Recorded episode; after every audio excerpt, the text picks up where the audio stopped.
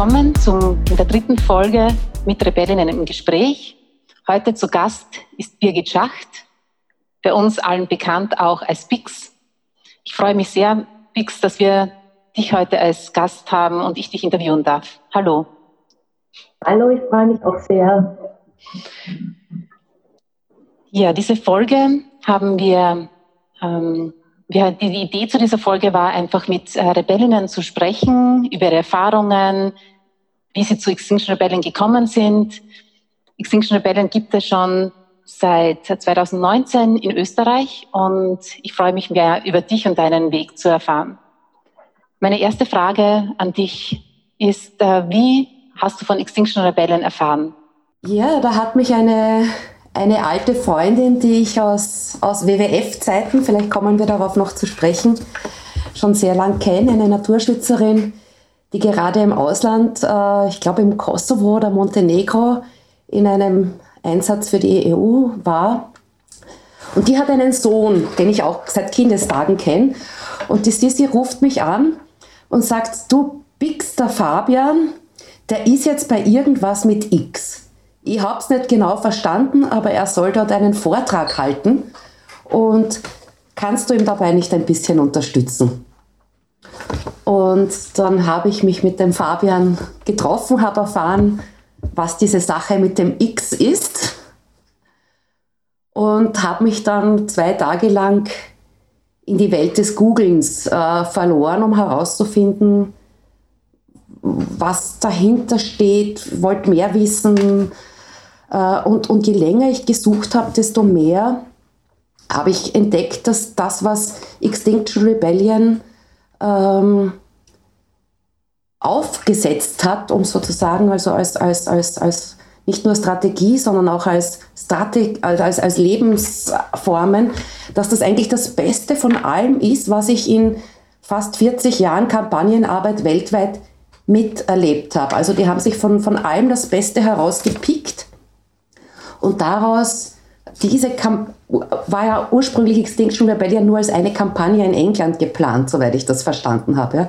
Und diese Kampagne ist so gut aufgesetzt worden, dass sie dann explosionsartig sich über die Welt verbreitet hat, wie es eigentlich nur mit den Fridays for Future vergleichbar ist. Also ich bin, ich bin nach wie vor völlig überzeugt, dass wenn, wenn es eine Möglichkeit gibt, die ganze Klimakatastrophe ein bisschen reduzieren zu können und die ökologischen Krisen abzuwenden oder reparieren zu können, dann, dann mit Organisationen wie Extinction Rebellion, vielleicht kommen da noch welche dazu. Du hast jetzt angesprochen, dass du schon Kampagnenarbeit davor gemacht hast. Wie war dein beruflicher Weg? Was hast du davor gemacht und was waren so Stationen in deinem Leben? Es, es hat 1993, äh, 83, Entschuldigung, hat auch so einen, einen, einen ähnlichen Momentum gegeben wie das mit dem Fabian und dem X. Äh, da habe ich nämlich mit meinem Vater Zeit im Bild geschaut und mein Vater ist mit mir jedes Wochenende irgendwohin rund um Wien spazieren gegangen und meistens waren wir in den Donauauen. Und in dieser Zeit im Bild wurde das Kraftwerksprojekt Heimburg vorgestellt. Und mein Vater, selbst Ökologe, hat mir erklärt, was das für die Auen bedeuten würde. Und ich bin, ich war damals in der achten Klasse, bin am nächsten Tag nicht in die Schule gegangen, sondern habe versucht herauszufinden, ob es da irgendwelche Bewegungen gibt dagegen und habe mich damit der Heimburg-Bewegung angeschlossen, bin dann beim WWF Bicken geblieben, ähm, war lange Zeit äh, für den WWF Österreich, zuletzt dann zuständig für den gesamten Kampagnenbereich, Fundraising, Öffentlichkeitsarbeit. Habe dann äh, bei der internationalen Millenniumskampagne des, des WWF International eine koordinierende Funktion gehabt und äh, war dann viele Jahre lang selbstständig, habe aber eigentlich nur für, für nachhaltigkeitskonforme äh, Auftraggeberinnen und Auftraggeber gearbeitet und immer so in diesem Kommunikationskampagnen Bereich und, und, und sehr viel Trainings habe ich auch gegeben. Und was ist dann passiert, wie du von Extinction Rebellion erfahren hast? Wie war dein Einstieg und welche Aufgaben hast du dann übernommen?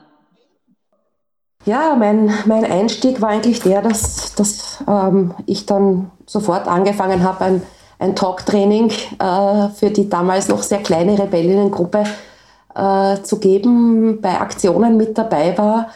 Und ähm, das Ganze war vor etwas über einem Jahr, also kurz nach, nach Gründung und noch vor der ersten Rebellion Week. Die war dann schon ein, ein erstes Abenteuer. Und dann das ganze letzte Jahr ähm, habe ich einerseits zusammen mit äh, unserer Fachexpertin Ober, äh, äh, Oberexpertin Martha etliche Talks in ganz Österreich gegeben. Sie den wissenschaftlichen Teil und ich den Teil Was tut Extinction Rebellion, äh, Talk-Trainings, ähm, Vernetzungsarbeit. Äh, ich war in der Strategiegruppe, in der, in der Message and Media Gruppe da gibt es jetzt überall mittlerweile Gruppen, deswegen sage ich Gruppe, aber damals war das eigentlich noch äh, fast alles in Personalunion. Ja? Da, da, hat man, da war eigentlich das hm, fast ein Plenum, wenn man als Gruppe zusammengekommen ist. Ja, und, und natürlich ähm, war ich auch sehr stark in der Rebell Rebellionswoche dann involviert.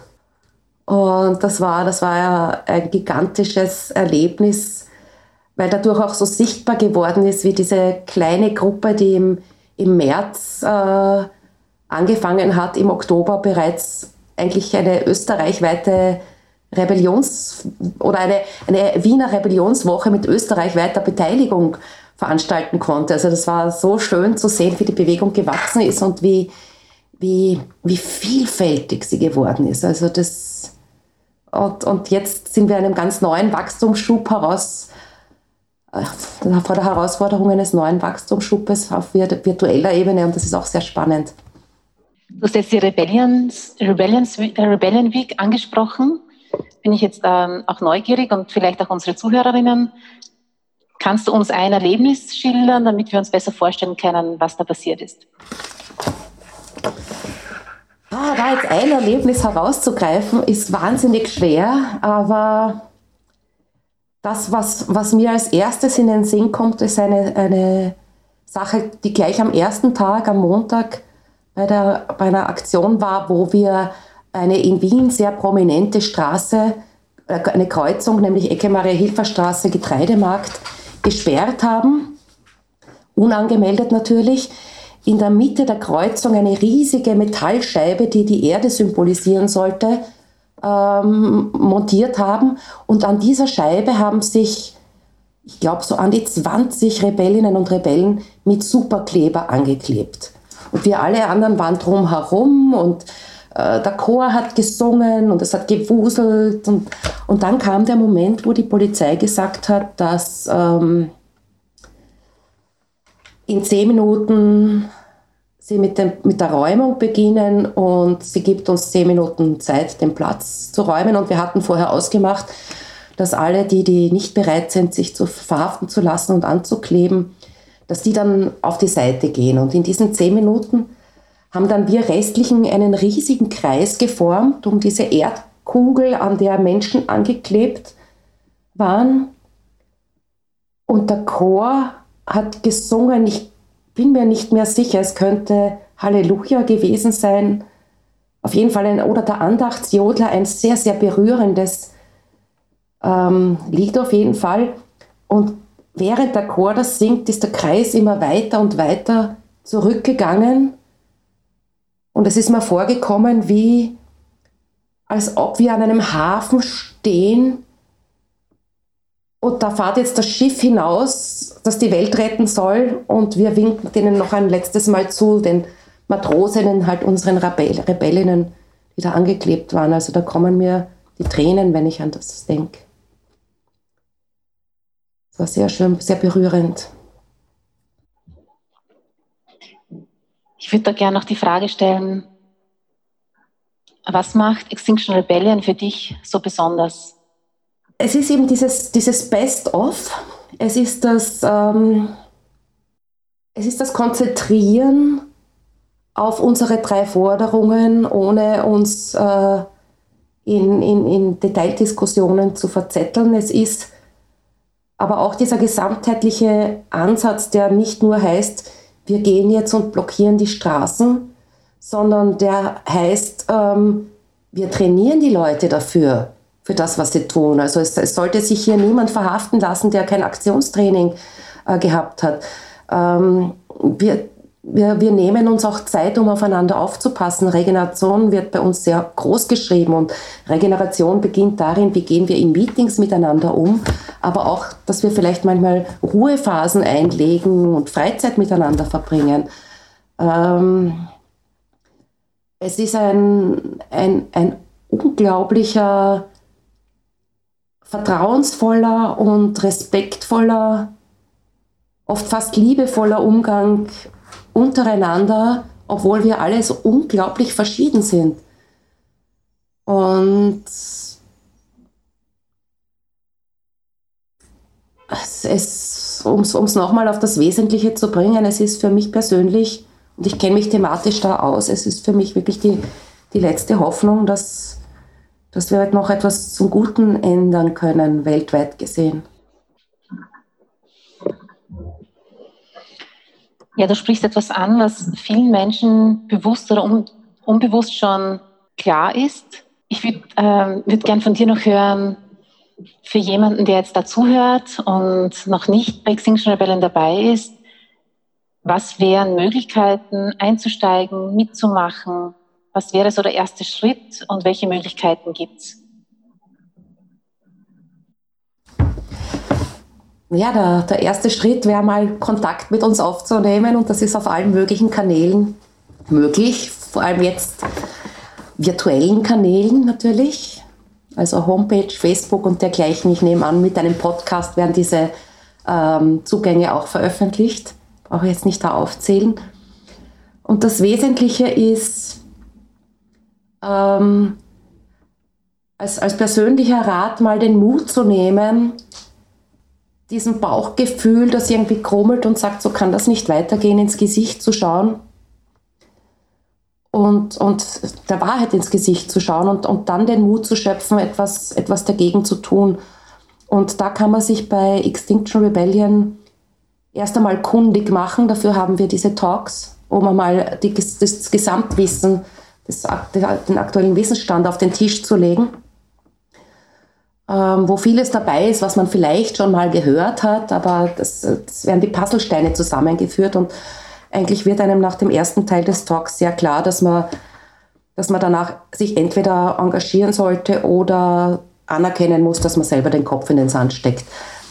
Ähm, wer den Kopf nicht in den Sand stecken möchte, ähm, muss auch nicht gleich so weit gehen, sich bei uns verhaften zu lassen. Also ich glaube, mit der Erinnerung habe ich auch ein bisschen skizziert, wie wie vielfältig die Art und Weise ähm, bei Extinction Rebellion mitzumachen ist. Wir haben nicht nur einen Chor, wir haben, wir haben mehrere, wir haben ähm, Jongliergruppen, die jetzt natürlich auch in der virtuellen Zeit sich ein bisschen schwer tun. Wir haben Salsa-Tanzgruppen. Es, es, es ist auch notwendig, äh, unsere Sachen im Internet zu verbreiten. Ähm, während Rebellions, Rebellionswochen brauchen wir Leute, die uns etwas zu essen vorbeibringen. Ähm, also es ist, man kann in, in, in, auch ganz ähm, ohne Gefahr bei uns mitmachen und sich kreativ entfalten oder mit dem, was man am besten kann. Und das kann sein, mal hier und mal da, da mitzumachen. Es kann aber auch dabei sein, dass man sagt, okay, in jeder Woche bringe ich mich mindestens fünf Stunden ein, um da eine gewisse Zuverlässigkeit auch äh, leisten zu können und übernehme größere Aufgaben. Alles möglich und jede und jeder ist willkommen. Neben diesen ganzen Aktivitäten und auch den Herausforderungen, die man tagtäglich über, Nach über die Nachrichten erfährt, im Internet erfährt, würde mich interessieren, wie du mit dieser vielleicht manchmal auch Spannungen umgehst, mit diesen vielleicht auch manchmal Druck, dass es vielleicht schon zu spät ist, so wie man es manchmal auch hört. Wie gehst du mit diesen, mit diesen Informationen um und was ist eine Möglichkeit, wo du wieder Kraft schöpfst und Energie erhältst? Ähm, Kraft gibt mir vor allem und Energie die Natur und ähm, die Tatsache, dass ich mich bei Extinction Rebellion einbringen kann ähm, der Austausch mit euch allen, die schon da sind und die vielleicht noch hoffentlich dazukommen werden. Ähm, weil ich mich hier auch ich nehme an, das ist etwas, was, was andere auch erfahren. Ja? Also ich, wenn, wenn ich in, außerhalb von Extinction Rebellion ähm, mein Wissen verbreite, habe ich manchmal das Gefühl, ich wäre schon als schräg angesehen. Ja? Also es, es gibt ja noch welche, die sich sehr schwer tun, mit dem, dem, dem, mit dem ökologischen Krieg, so wie sie sind, ins Auge zu schauen. Ähm, und ich bin von Grund auf ein optimistischer Mensch. Es trifft mich natürlich manchmal, denke ich wirklich, ach, und es wird nichts mehr. Und dann denke ich mal an meine kleinen Nichten und Neffen, die sind so vier, fünf Jahre alt und dann singe ich mir selbst ein Liedchen vor und denke mir, na, es muss sich ausgehen. Ich hau mich rein. Und ja, mehr kann ich dazu nicht sagen. Ich würde dich jetzt so gegen Ende noch einmal fragen. Es hören jetzt viele zu, die schon bei Extinction Rebellion sind, die aktiv sind. Es sind auch, hören auch diese Sendung einige Personen, die noch nicht aktiv sind oder vielleicht bei anderen Bewegungen aktiv sind. Was ist so eine Botschaft an die Welt, die du gerne noch sagen würdest, aus deinen Erfahrungen, aus deinen Erlebnissen, die du uns so mitgeben kannst? Vielleicht, ähm, das ist jetzt ein bisschen mehr als eine Botschaft, aber auch etwas aus meiner persönlichen Erfahrung. Ich, hab, ich war sehr lang äh, der Ansicht, diese Verantwortung, nennen wir es mit ökologischem Fußabdruck oder wie auch immer, ist etwas, was jeder Einzelne zu tragen hat. Und jeder muss dran und jede dran arbeiten, ihren ökologischen Fußabdruck zu reduzieren. Das ist ein, ein frommer Wunsch und es passiert nichts, wenn, wenn die Politik nicht den Rahmen vorgibt. Deswegen ist mein, meine Botschaft, ähm, ihr müsst nicht perfekt sein in eurem Leben. Ihr dürft auch ein Schnitzel essen hin und wieder, aber geht's mit uns auf die Straße oder zumindest mit den Fridays for Futures. Ich möchte an dieser Stelle jetzt äh, alle Teilnehmerinnen dieser Sendung einladen, Fragen zu stellen. Ist es möglich, persönlich zu machen oder über den Chat zu schreiben? Wenn ihr über den Chat etwas schreibt, dann stelle ich die Frage gerne und schauen wir, ob es eine erste Wortmeldung gibt. Ihr könnt gerne noch überlegen. Ja, dann ah, ja. mache ich den Anfang. Ähm, wie war denn das Gips bei deinem ersten Talk? Äh, wie viele Leute waren da? Wie hast du dich vorbereitet? Erzähl einmal die Geschichte. Ja, das war, das war eigentlich schon vor dem Talk sehr, sehr lustig, weil wir sind da durch Linz spaziert und die Martha hatte ein riesiges, ich glaube ein, ein Schild breiter als einen Meter und ungefähr 50 Zentimeter oder 60 Zentimeter hoch wo die aktuellen Temperaturentwicklungen drauf sind. Und aufgrund dieses Schildes sind wir natürlich überall angesprochen worden. Und ähm, sind dann in einem sehr netten äh, Vereinslokal, würde ich es nennen, gewesen, wollten mit dem Talk anfangen und es waren zwei Leute da oder so und dann haben wir zehn Minuten gewartet und dann haben wir halt angefangen und dann kamen auf einmal die Leute dazu und ähm, vor allem hat es dann nachher sehr spannende Diskussionen gegeben und ich weiß jetzt gar nicht, ich glaube insgesamt waren es so um die zehn Leute und etliche davon sehe ich jetzt regelmäßig in irgendwelchen Zusammenhängen von Extinction Rebellion, sei es, wenn man sieht, Fotos kriegt von den Auktionen aus Oberösterreich, also äh, man sieht, dass diese Talks sehr gut als Initialzündung auch für Gruppenbildung funktionieren. Wobei es hat schon vorher äh, Jakob und Anna in, in Dienst gegeben, ja, aber dann mit, mit diesem Talk, glaube ich, konnten sie der Gruppe doch einen großen äh, Wachstumsschub verleihen. Zum Thema Wachstumsschub hätte ich noch eine Frage. Extinction Rebellion gibt es schon seit Jänner 2019 in Österreich. Was hat sich verändert seitdem? Du kennst die Bewegung schon seit Beginn bezüglich Wachstum oder wie sich die Gruppen, du hast ja schon angesprochen. Was ist für dich so im Gesamten noch einmal so diese Veränderung, die Veränderung, die du wahrgenommen hast und wo wir jetzt so im April 2020 stehen, aus deiner Sicht? Ja, die, die Veränderung äh, ist vor allem die, äh, ich kenne nicht mehr alle, die dabei sind und ich finde das so großartig. Ja? Zuerst waren wir wirklich nur so, so wenige und jeder von uns hat zwei oder drei Aufgaben übernehmen müssen, wofür es jetzt schon Gruppen gibt. Ja? Und äh, es, ist, es, ist, es, ist, es ist so schön zu sehen, wie auch die, die Vielfalt bei uns gewachsen ist. Ja? Am Anfang war das doch ein, bin ich mir wirklich, wirklich alt vorgekommen. Das war ein studentisches Grüppchen. Ja? Und mittlerweile äh, gibt es etliche in meiner Generation und manche sogar schon ein bisschen älter. Ja? Und, und wir sind aus allen Bundesländern und alle, alle Berufe sind vertreten. Es ist so, ich lerne so viel Neues auch, weil ich nicht mehr nur mit Ökos umgeben bin, sondern weil hier ähm, einfach ich das Gefühl habe, ich, ich bin mit der Vielfalt der Bevölkerung vernetzt und das ist super lässig. Zum Thema Vernetzung. Es gibt inzwischen auch viele Gruppen, die sich mit dem Thema Klima befassen und Aktionen setzen. Am bekanntesten jetzt natürlich die Fridays for Future Bewegung, die groß geworden ist. Aber es gibt auch andere wie System Change und Climate Change und viele andere Bewegungen.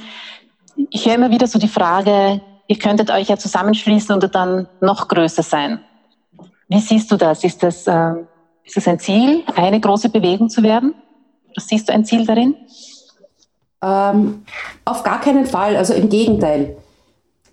Ich halte es für extrem wichtig, nämlich auch demokratiepolitisch wichtig, jetzt nicht in der Staatsebene, aber auch auf der globalen Ebene, dass es eine Vielfalt von Gruppen gibt, die die sich auch immer wieder kritisieren und voneinander lernen. Wenn wir ein Einheitsbrei wären, würden wir nicht mehr merken, was anders geht.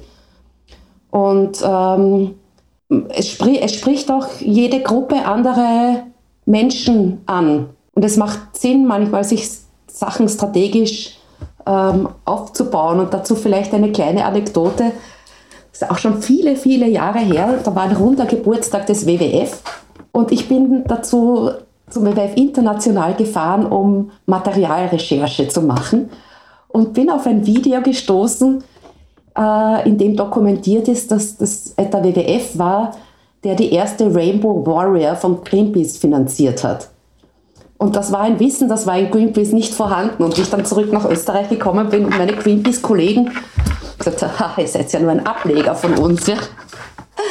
Aber abgesehen von, von dem Scherz, Aspekt äh, zeigt es, dass es auch auf, äh, also damals war natürlich der Gedanke des WWF dabei, äh, es braucht eine Peitsche, damit wir Zuckerbrot sein können. Und es macht Sinn, wenn sich Organisationen manche Aufgaben auch strategisch verteilen können. Und von dem her bin ich auch hier für eine große Vielfalt. Ich höre auch immer wieder die Frage, viele Menschen denken sich, wenn ich zu Extinction Rebellion komme, dann muss ich mich automatisch auch verhaften lassen, wenn ich mitmache. Vielleicht kannst du erzählen, ob es nur Menschen braucht, die sich verhaften lassen oder wie das bei Aktionen noch abläuft. Weil auch da, glaube ich, gibt es eine vielfältige Möglichkeit, sich einzubringen bei Aktionen. Ja, danke für die Frage. Kann ich das ein bisschen ausführlicher erklären, was ich vorher schon angeschnitten habe? Ähm, na, es ist absolut nicht notwendig, dass sich bei uns alle verlass, äh, verhaften lassen. Im Gegenteil, es sollen sich gar nicht alle verhaften lassen. Ähm, erstens einmal ähm, sollten alle Leute, die sich in die Gefahr begeben oder in, Risiko, in den Risikobereich des Verhaftetwerdens, das nicht ohne Aktionstraining tun und ohne sich ähm, auch bewusst zu sein, was das für sie bedeuten könnte. Und da meine ich jetzt nicht nur rechtliche Dinge, sondern auch psychische. Da muss man, man muss sich dem ein paar Mal stellen können.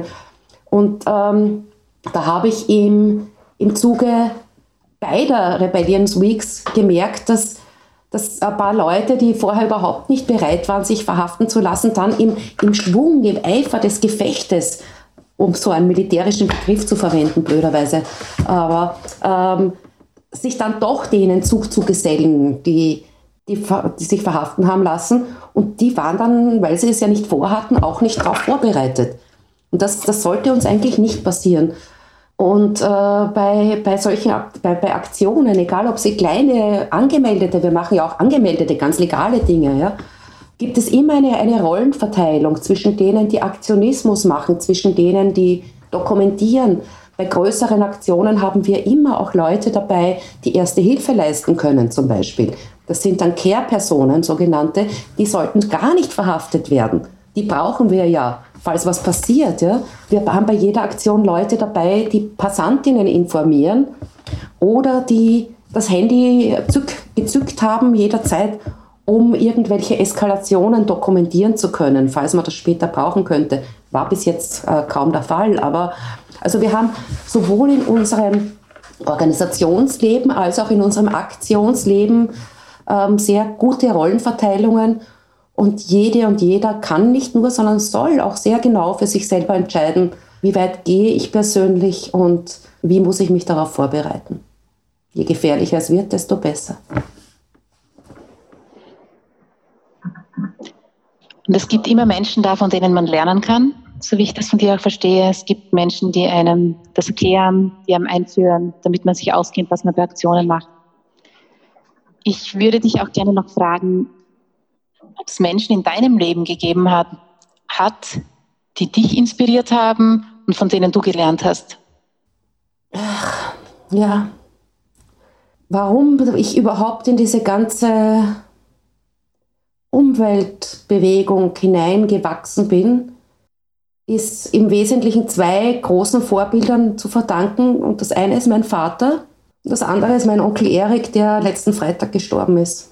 Das waren meine zwei Väter, mit denen war ich immer unterwegs und die haben mir jedes Pflanzerl und jeden Vogel erklärt und wir haben Molche gefangen und, und, und Kaulquappen ausgebrütet, also ausgebrütet, ähm, beim Schlüpfen zuschauen lassen und, und die, die Tiere natürlich wieder freigelassen und das, da, das waren meine zwei großen inspirierenden Personen. Schön, dass wir hören, wie wichtig Beziehungen auch im Leben sind. Was ich bei Extinction Rebellion auch total schön finde, es gibt ja auch hier Beziehungen, sehr starke Beziehungen untereinander und es gibt eine sehr schöne Form, die Bezugsgruppen. Vielleicht kannst du uns dazu noch was sagen, was, was ist Besonderes daran, damit auf sich hat. Ja, Bezugsgruppen sind im Wesentlichen ähm, sage ich mal, die, kleinsten, die kleinste Einheit in dem großen Organismus der Welt von Extinction Rebellion. Das sind Gruppen, die sollten nicht größer als zehn Leute ungefähr sein, die sich regelmäßig treffen und die sich auch gut kennenlernen, um, wenn eine große Aktion stattfindet, eine, eine, einen sicheren Hafen zu haben und aufeinander aufzupassen. Bezugsgruppen können auch ähm, eigenständige Aktionen während des Jahres tun, sich mit anderen Bezugsgruppen äh, zusammentun. Aber es, es, es ist, mir kommt es fast ein bisschen pathetisch vor zu sagen, die Familie innerhalb von XA, aber es sollte ein bisschen so etwas wie der, der engste Kern für jeden sein. Und es gibt aber auch noch eine zweite Form von Bezugsgruppen, die sich zusammenschließt, um eine bestimmte Aktion durchzuführen. Und das Wesentliche an beiden Formen der Bezugsgruppen ist, dass es auch in denen eine sehr genaue Rollenaufteilung gibt. Es sollte zum Beispiel immer jemand zuständig sein, um da jetzt wieder was weniger Aktionistisches zu nehmen. Eine Person sollte dafür zuständig sein, das an regenerative Aspekte zu denken. Und zwar egal, ob bei einem Online-Meeting, bei einem echten Meeting, während einer Aktion, innerhalb der Planungsphase, was auch immer. Also das, das Wesentliche ist, man kennt sich, man hat die Aufgaben verteilt, man vertraut einander und ist bereit miteinander. Früher hätte man gesagt, Pferde stehlen zu gehen. Heute sagt man, swarmen gehen. Meine Abschlussfrage für diese heutige Sendung ist, äh, was wünschst du dir für Extinction Rebellion? Wo siehst du die Bewegung in einem Jahr? Ich wünsche mir, und ich glaube, da sind wir auf sehr gutem Weg, dass wir uns äh, angesichts der Corona-Zeiten nicht verlieren, sondern im Gegenteil, dass wir stärker zusammenwachsen und äh, als größere Gruppe aus dieser Krise hineingehen, äh, herauskommen, als wir hineingegangen sind, um dann die wirkliche Krise anzugehen. Und da hoffe ich sehr, sehr, sehr, dass wir in einem Jahr wieder wirklich rebellieren können, weil so sehr ich diese virtuelle Sache schätze, so sehr fehlt es mir, euch alle in echt zu sehen und zu umarmen. Und fast vermisse ich auch ein bisschen unsere Kontakte mit der Polizei. Ja, also in einem Jahr ist Klima wieder vor Corona. Ja. Herzlichen Dank, Bix, Birgit Schacht, für dieses Interview. Für alle, die noch mehr wissen wollen, es gibt Informationen auf unserer Website www.xrebellion.at und wir freuen uns über eure Nachricht an info at xrebellion.at. Bis zum nächsten Mal.